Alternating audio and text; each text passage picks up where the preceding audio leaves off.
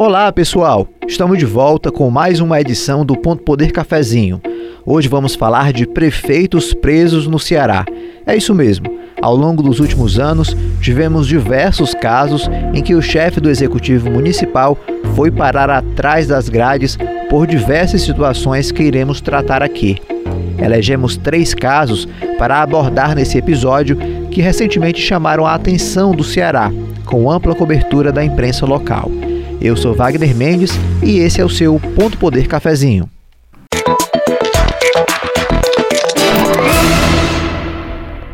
Recebo hoje para contar um pouco da cobertura desses casos e os seus desdobramentos a repórter da TV Verdes Mares, Kilvia Muniz. Tudo bem, Kilvia? Seja muito bem-vinda. Oi, Wagner. Tudo bem? Muito obrigada pelo convite. Minha estreia em podcast. Espero poder ter uma conversa bem bacana com vocês hoje. Vai ser uma honra para todos nós.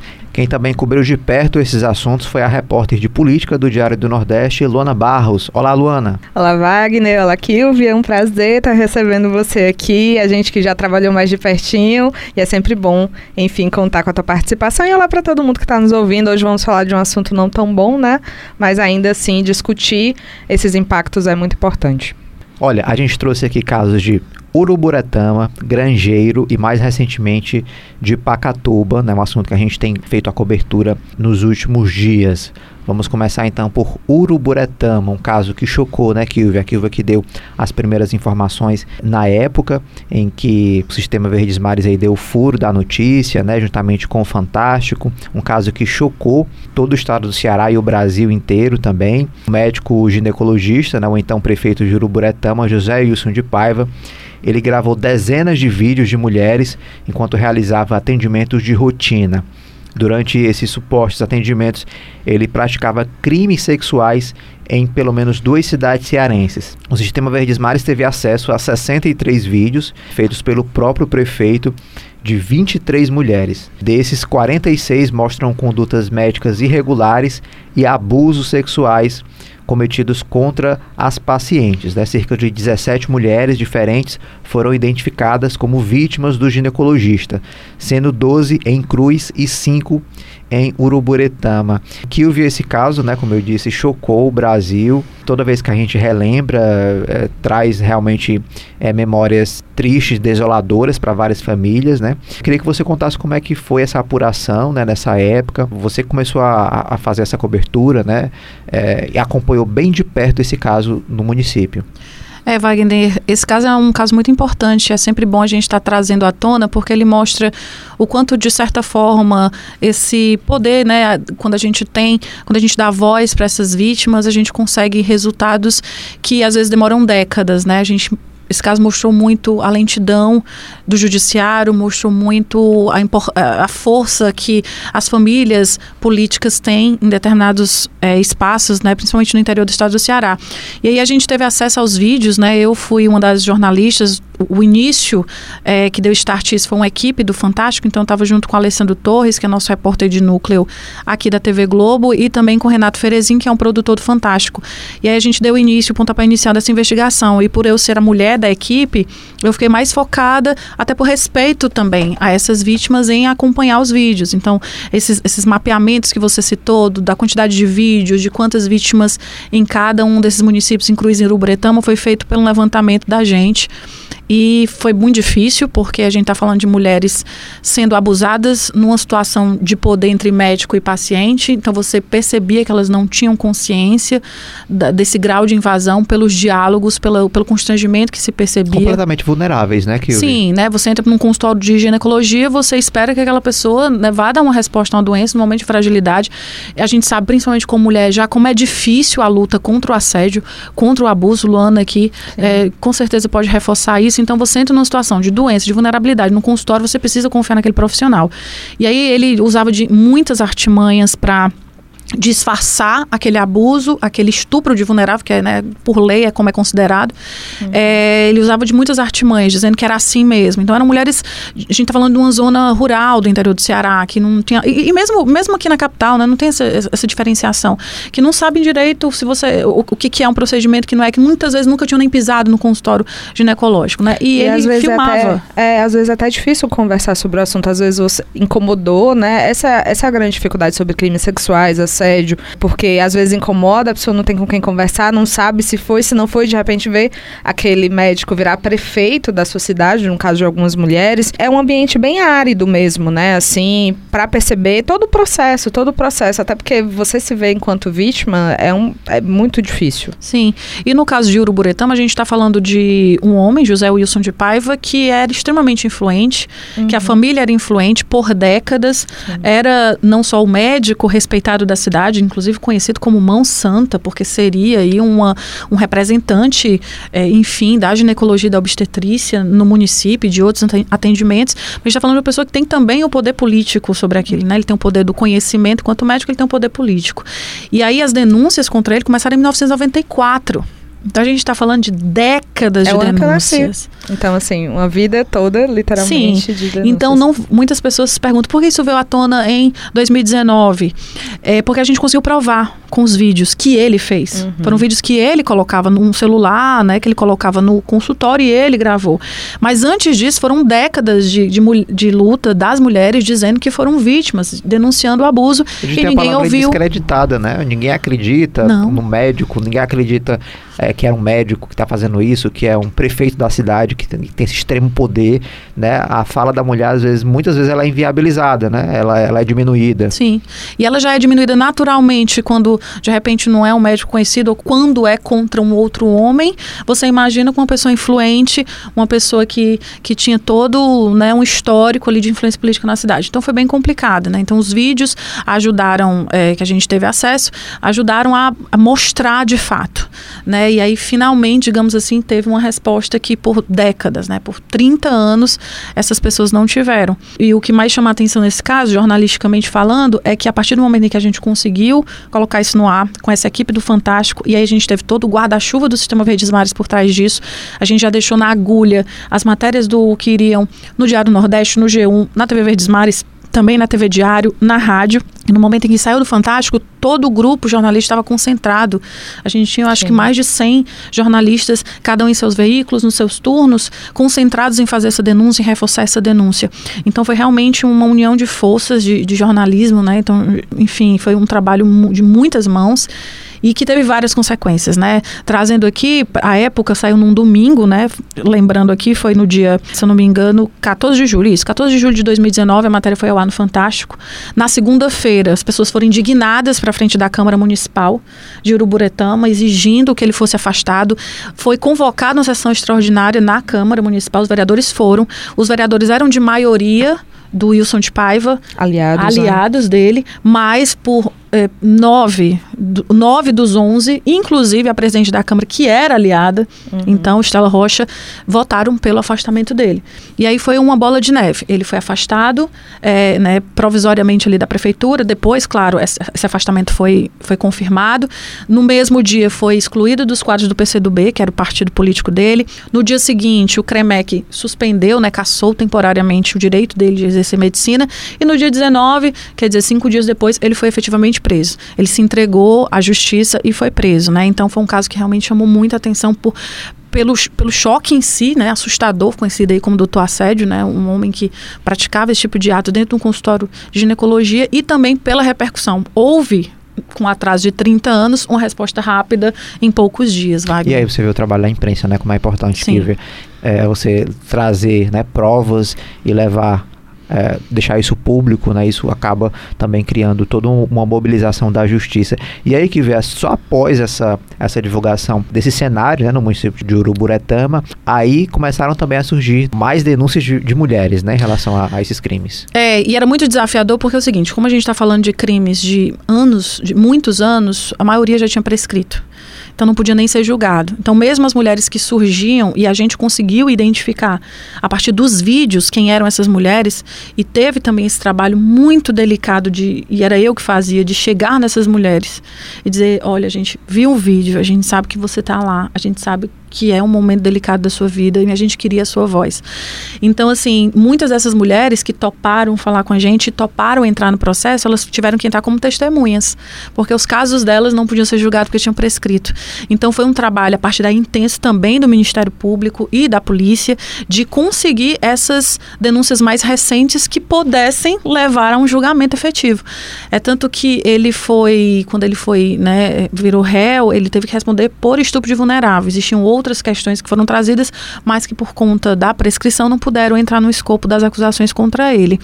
E aí você vê que é, essas mesmas mulheres já tinham, quando você vai atrás, elas já tinham falado antes. E, inclusive, em 2018, elas tinham feito uma denúncia semelhante, mas não tinha prova. Uhum. Né? Parece assim que a voz da mulher só é válida quando você tem algo Nesse muito claro. De exposição, Exato. Mesmo, né? né? É, a fala dela não vale naquele momento, não valeu em 94, não valeu em 2018.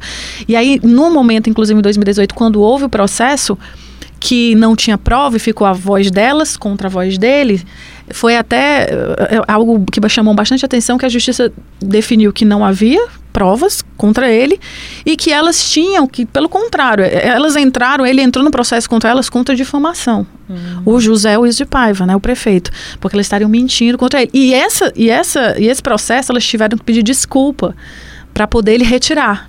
Apenas uma não retirou a desculpa, né, por ter sido abusada. A justiça entendeu que não havia provas e que elas estavam difamando o prefeito e uma não tirou e estava com processo na justiça até então. Então, quando a gente veio um ano depois com isso, aí sim a voz dela foi validada e o processo dele contra ela deixou de existir. A gente ainda tem uma estrutura, eu fiquei pensando muito na questão da repercussão, né? Eu acompanhei, não, não tive diretamente na apuração desse caso, acompanhei já aqui na redação, mas mais distante. Mas a coisa de, de das pessoas terem ido para a Câmara Municipal, pedirem por isso, da reunião ter acontecido, eu acho que também marca um momento até histórico, né? A gente, Sim. a gente tem um avanço, de fato, ainda muito difícil, ainda atrasado, um avanço atrasado, por mais contraditório que isso possa parecer, mesmo da sociedade, né? Eu acho que eu, eu lembro que houve isso, assim, não se falava de outra coisa, eu acho que não era só aqui no estado. Era de fato uma coisa nacional e que isso causava repúdio, isso causava indignação, mas algo que talvez alguns anos atrás, talvez em 94, não causasse esse nível de mobilização, né? Então, assim, a justiça foi extremamente lenta, infelizmente, não, não ouviu essas mulheres quando elas tentaram denunciar, o que faz com que ela, eles também, né, não tenham impedido novos abusos, porque é isso, Sim. se você a omissão das autoridades fez com que novos abusos fossem possíveis, infelizmente, né? É, e agora finalmente isso, isso não está mais acontecendo, pelo menos no caso do ex-prefeito, né? Então, assim, mas assim, eu, eu, penso muito nisso, né? No momento também em que isso aconteceu, que que bom que a sociedade evoluiu ao ponto de isso causar indignação, porque muitas vezes quando a gente vê casos de assédio, enfim, a gente ainda se depara com isso até hoje, casos de assédio, casos de crimes sexuais mesmo, de pessoas ficando ao lado, né, infelizmente, dos abusadores, dos criminosos. E a gente tem um desafio, um desafio político, principalmente no interior do estado, que é a questão questão da, da, da, dos grandes amores por partidos, né, da, daquela vinculação que as pessoas têm muito por famílias que detêm o poder, isso é algo muito comum no interior. E muitas vezes, quando você vem ao, trazer algo contra a gestão atual, as pessoas sempre colocam no escopo da politicagem. Uhum. É, ele está falando porque é o inimigo. E às vezes é mesmo. Às vezes a gente está falando de um que denuncia é o grupo político desafeto do outro, né? né? Adversário. Isso também acaba descredibilizando muito uma denúncia tal ou X, ou a dificuldade também das pessoas de incorporarem, de entenderem aquilo como sério, como uma denúncia, a despeito de ele ser meu aliado político ou não, mas dificulta muito por essas estruturas muito arraigadas, né? De, de as pessoas terem realmente esse vínculo muito forte à família A, à família B, a grupo político A e grupo político B, né? Agora, Kilvia, a relação do, do então prefeito, né? É, Wilson Paiva, com vice já não era das melhores, né? Ele já vinha aí com algumas turbulências, né? Exato. E aí a gente vê, de certa forma, vários elementos que se combinam e que culminam com essa grande punição, digamos assim, do José Wilson de Paiva.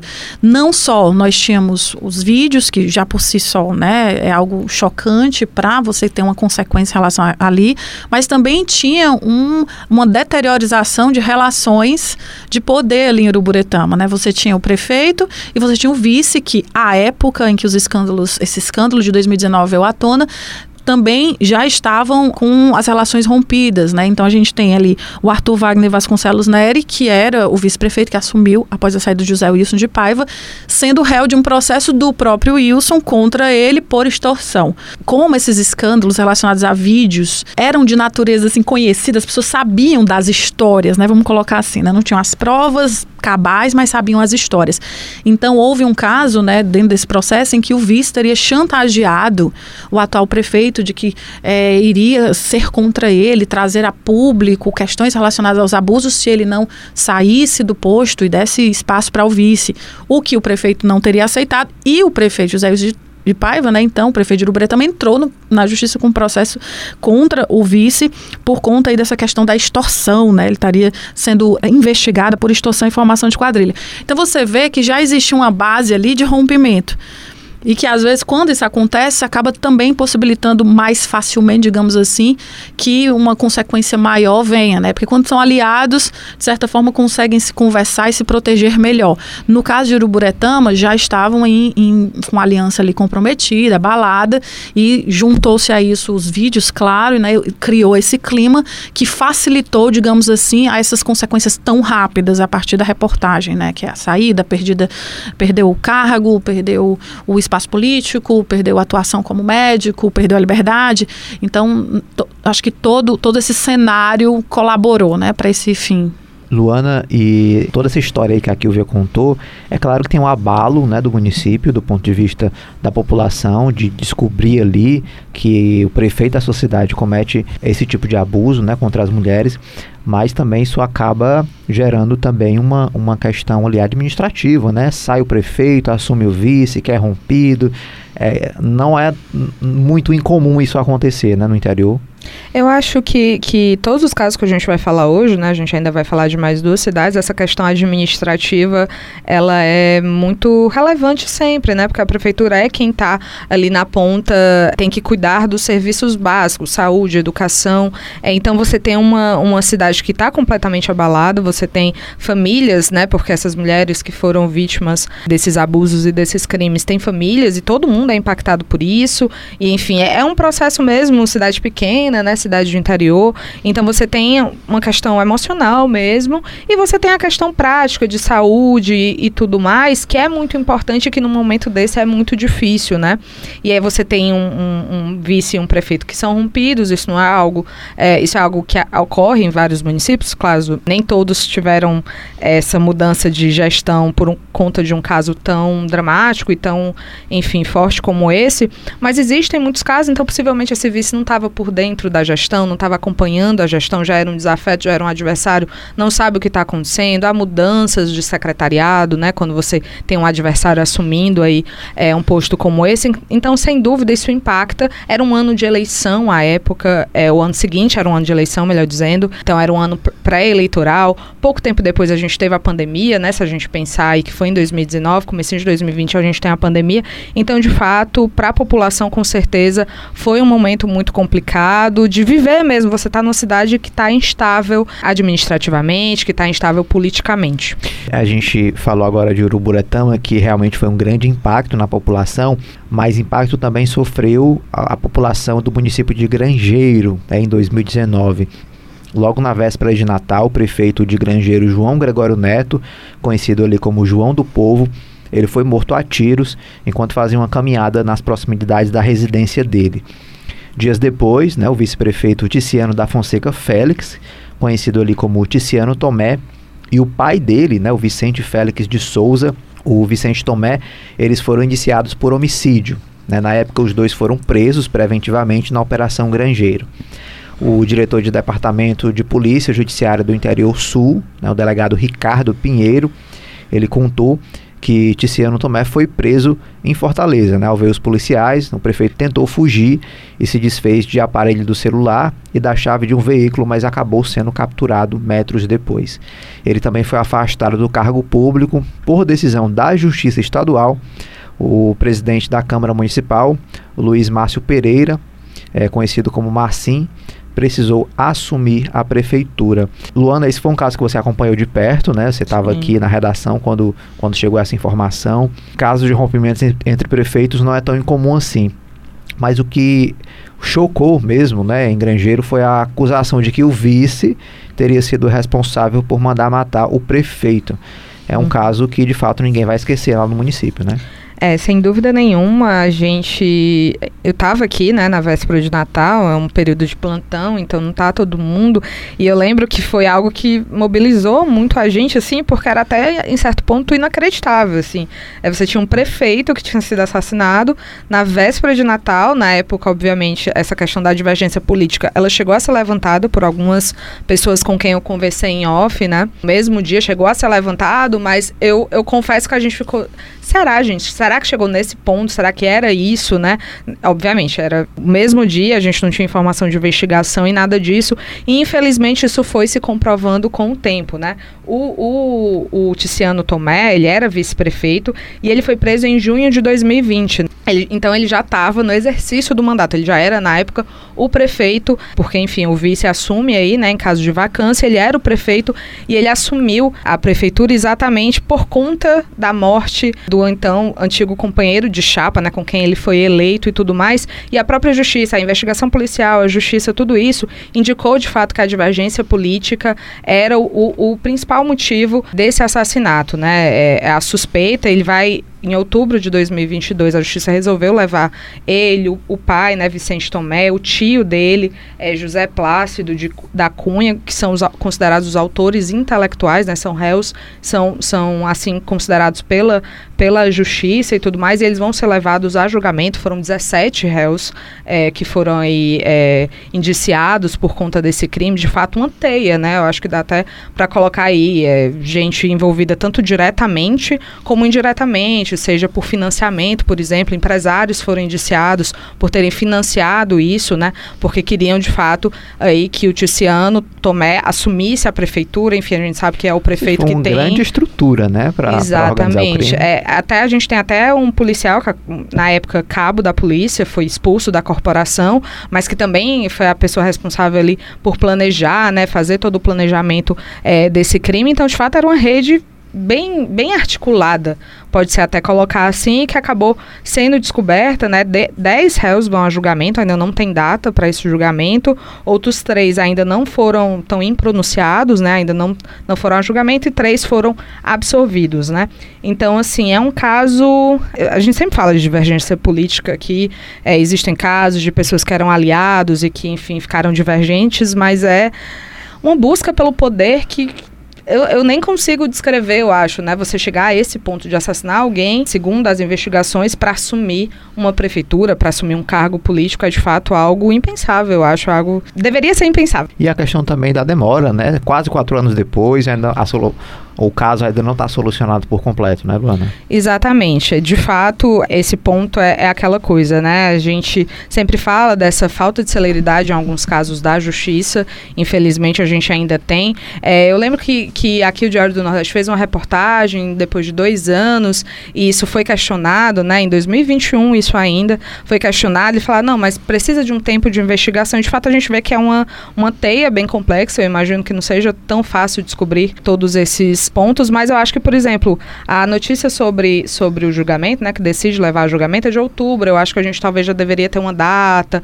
uma perspectiva mesmo, né? É importante, assim, a, a cidade, com certeza, ainda pensa nesse, nesse caso, é um caso muito violento, e a família do, do, do então prefeito, né, João do Povo, ainda está com isso tudo em aberto, né? Então, assim, é alguém que foi. Eu sempre penso muito na data também, né? Assim, a véspera de Natal, que é uma data Sim. tão familiar familiar também. Então, assim, é complexo. Eu, quanto opinião aqui, mais do que enquanto repórter, de fato, para mim, eu acho que deveria estar sendo acelerado esse processo de, de enfim, de julgamento, de levar essas pessoas aí para terem uma punição, Sim. nesse caso as provas assim colocam, né? A gente sempre acompanha casos de muitos réus, né, diversos outros assuntos, diversos outros aspectos. E é muito impressionante que realmente quando existe mais de um réu, né, sempre se torna ainda mais moroso, né? Você está falando de 10, se eu não me engano, né? São, foram 17 réus e 10, 10 que foram pronunciados. Já exatamente. 10 pronunciados. Então você tem aí milhares de páginas, com certeza, num processo. E aí a gente tem todos os recursos, claro, previstos pelo nosso Código Penal. E a gente tem todas as instâncias. E quando a gente está falando de, de um crime principalmente relacionado a pessoas com certo grau de influência, a gente está falando de pessoas que têm acesso a bons advogados que vão utilizar todas as Sim, condições de recursos e brechas na lei possíveis e levar isso realmente até as últimas consequências e realmente acaba arrastando. E aí entra o nosso papel de estar tá também fazendo essa pressão, essa cobrança, porque quando a gente faz isso, às vezes a gente consegue também né, uma resposta um pouco mais célere, né, infelizmente. É importante, assim, como é um caso que não foi a julgamento, é importante colocar aqui que tanto o Ticiano como o Vicente, o próprio que eu citei aqui, o José Plácido, que é tio do, do ex-prefeito Ticiano, né, eles negam. A defesa deles, né, eles estão presos, mas a defesa deles nega envolvimento com esse crime, né, ao contrário do, do ex-prefeito José Wilson, que de fato já foi, né, né julgado eu confesso. Exatamente. Enfim, os vídeos mostram ele lá, né? É. Mais difícil de negar. Os indícios são muito fortes, no caso de Grangeiro, né? São de fato muito fortes, mas eu, eu acredito assim, o julgamento mais célere é importante, inclusive, para isso, né? Para que se dê todas as chances de defesa, porque, enfim, a gente tem uma justiça, a gente tem um país em que a presunção de inocência ela está aí, então é importante isso, inclusive, para que essa defesa possa ser apresentada de forma mais ampla para a sociedade, inclusive, pra, principalmente para a sociedade de Grangeiro, né? E para a segurança institucional, né? A gente está falando do assassinato de um prefeito Sim. pelo seu vice. Então a gente né, pelo menos segundo as investigações. Uhum. A gente precisa também de segurança institucional para isso, né? Porque aí o prefeito foi morto, o vice assumiu e foi preso. Quem assumiu foi o presidente da, da Câmara Municipal, que é uma, é uma prefeitura ali interina, né? E aí você vê que. Num contexto de pandemia, eu acho que é importante lembrar, é, porque esse ano. ali a pandemia. É, em, em ano eleitoral, né? 2020. Em ano eleitoral, então, então assim, tem era um contexto muito conturbado. Muito conturbado, muito mesmo. O, o ex-prefeito, né? O então prefeito interino Marcinho foi quem apoiou o Chico Clementino, que é quem ganhou a eleição de 2020, hoje é o prefeito, né? Mas é isso, é uma situação que meio que, pelo menos administrativamente, se acomodou ali em meio à pandemia, em meio a uma campanha eleitoral, em meio a um lockdown. No interior, a gente acompanhou que a campanha eleitoral de 2020 um período em que as regras, infelizmente, sanitárias foram completamente descumpridas. Então, assim, uma série de fatores que de fato tornou todo o caso ainda mais conturbado, né? E vocês comentaram aí a grande quantidade de processos, né, em relação ao município de Grangeiro. Uh, eu acho que, que, vai ser um pouco parecido com o caso de Pacatuba, né? Porque uhum. o prefeito Carlos Mano Marques ele foi preso, além da metade do seu secretariado, ou seja, é muita gente, né? Muita gente do município envolvida. É o caso que a gente vai comentar agora, na né? prisão do prefeito de Pacatuba. E da metade, né, do seu secretariado, ele acabou deixando incertezas na cidade com os desfalques aí de quadros na administração pública. Logo no primeiro dia da operação Polímata, foram 23 mandados de prisão contra gestores e pessoas ligadas à administração do município. As investigações apontam irregularidades em contratos de 19 milhões de reais, celebrados sem licitação em suposto esquema de lavagem de dinheiro. Elona, você esteve lá no município, né, acompanhou inclusive a posse do vice, né, do vice que assumiu as funções. O que é que você encontrou por lá, né, nesse dia?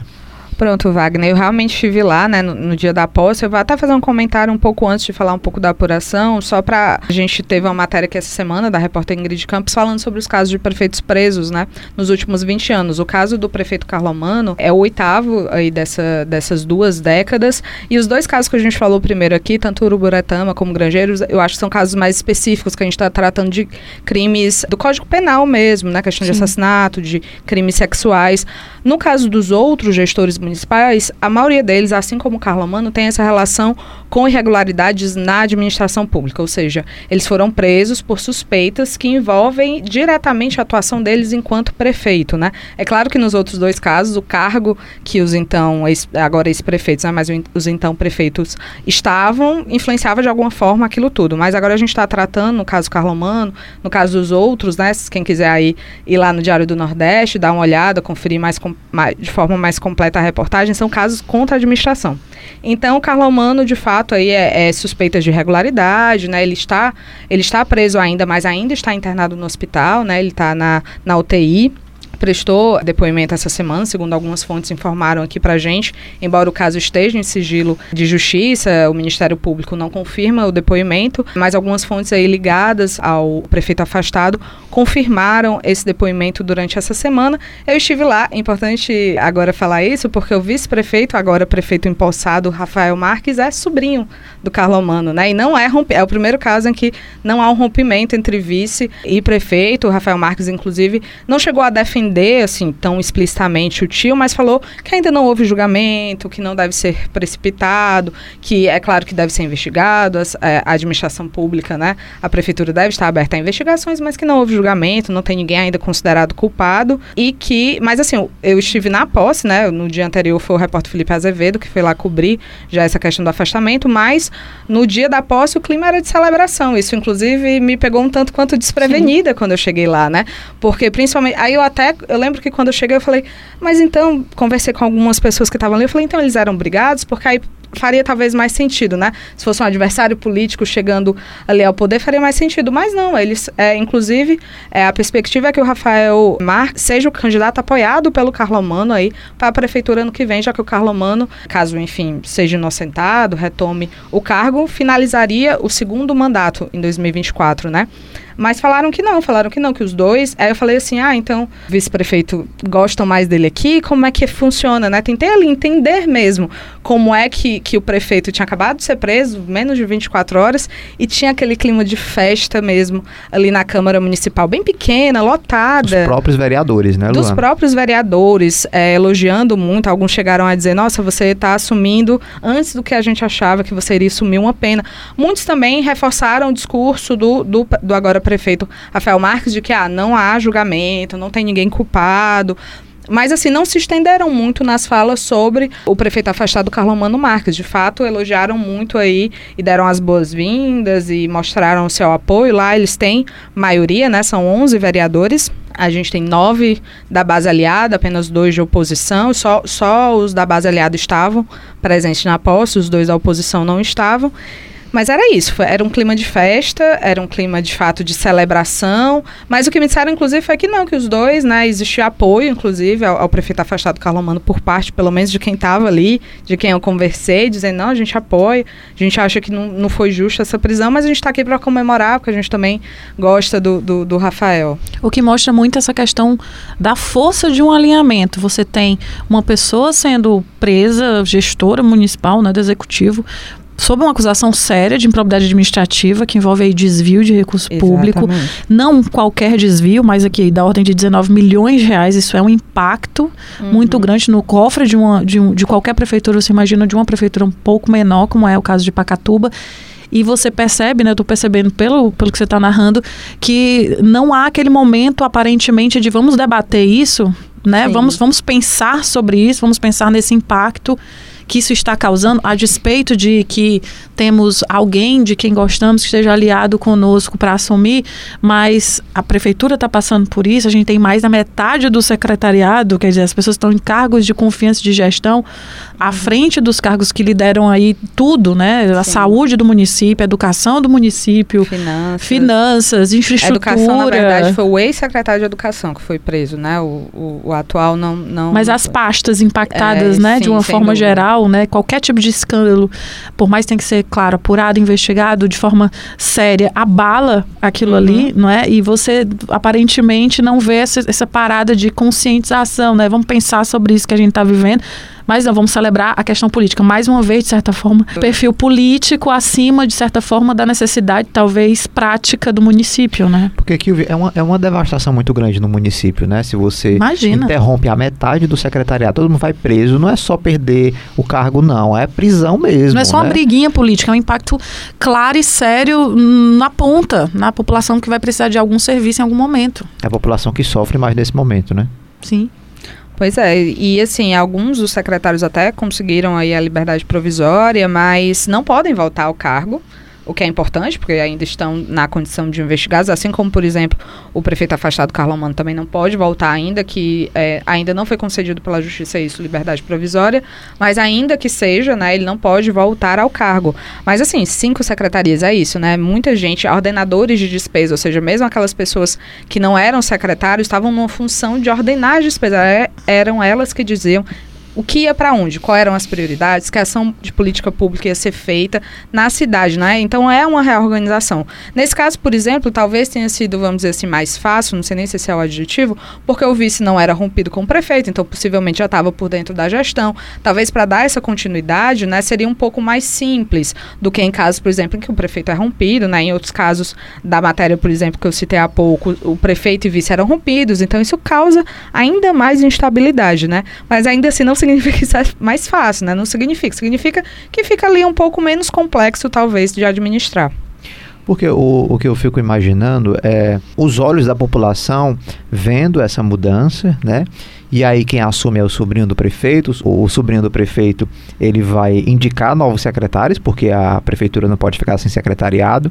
Hum. E aí eu fico imaginando qual é a credibilidade que ele vai imprimir nessas indicações, né, aos olhos aí do, é, da população de que vai ser diferente. Né? É, é, fica aí esse, essa, esse questionamento, essa pergunta, como é que ele vai fazer né, para gerar essa credibilidade que todo, toda a questão das prisões, né, tem, derrubaram ou destruíram, pelo menos parcialmente. E se há uma vontade mesmo de que seja diferente, porque a partir do momento em que meu discurso é vamos investigar, não há nada comprovado, que é claro, né, existe a presunção da inocência que a Luana trouxe, precisa, é, é assim que funciona e tem que funcionar assim, pelos inocentes, mas é, me, me, me, parece que falta um pouco essa coisa de meia culpa. Nós vamos também tratar isso com seriedade, nós vamos ter esse cuidado.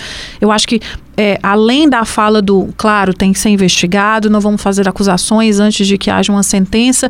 Paralelo a isso, vamos ter todo um cuidado na escolha dessas pessoas, em ver onde é que houve o problema, algum problema houve em algum lugar, porque a gente sabe que uma pessoa, né, um prefeito não vai ser preso assim se não houver algum tipo de indício que precisa ser aprofundado, mas existe um indício. Sim. Então eu acho que numa, numa gestão séria, só o fato do indício, né, de já haver algo sobre aquilo deveria suscitar os questionamentos, né? Quem eu estou preocupado com quem vai assumir, de que forma que eu vou é, pontuar e coordenar a partir de agora, enfim, quando o discurso fica muito no oba-oba, uhum. do ah, vai dar tudo certo, cheguei aqui agora e não tem nada julgado, eu, eu sinto uma certa preocupação.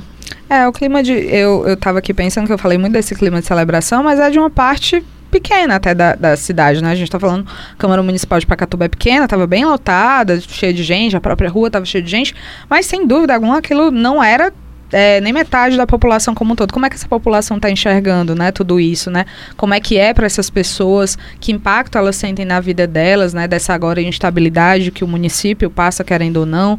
Então, assim, é um, é um cenário muito complexo é, e elas que vão sentir na prática, não é mesmo? Elas que vão sentir nos postos de saúde, nas escolas e no, na, na própria questão urbana, enfim, em, em diversos pontos, porque é isso, né? A política perpassa, a gente às vezes aqui mesmo no Ponto Poder Cafezinho fica falando questão questões de, de articulação e tudo mais, e, está ali também a política, mas a política está em tudo, né? Absolutamente toda a nossa vida é atravessada pela política e todas essas coisas que a gente fala aqui vai ter esse atravessamento exatamente no dia a dia da população.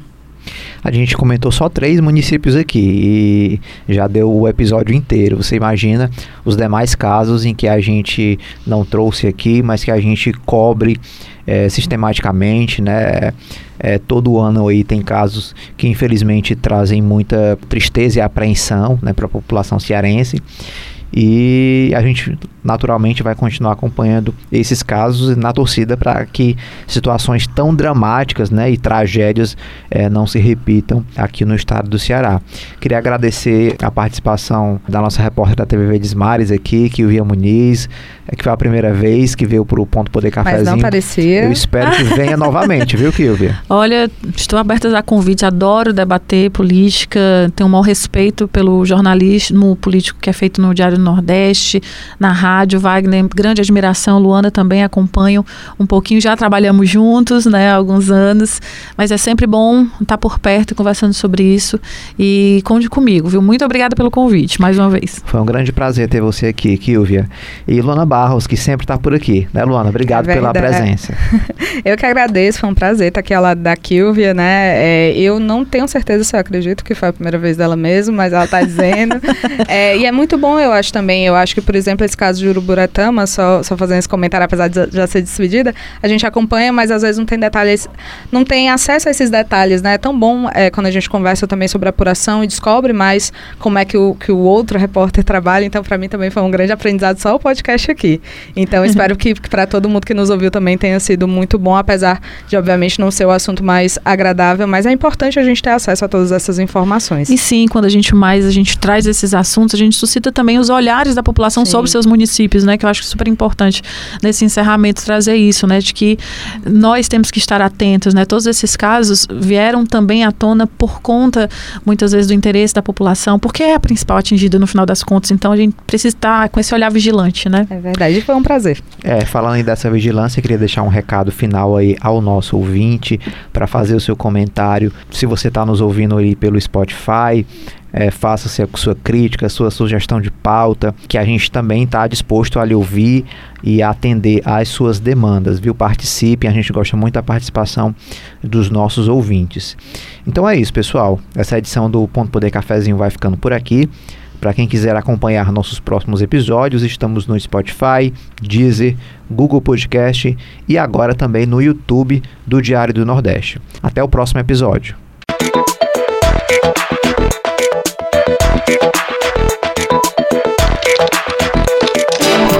Ponto Poder.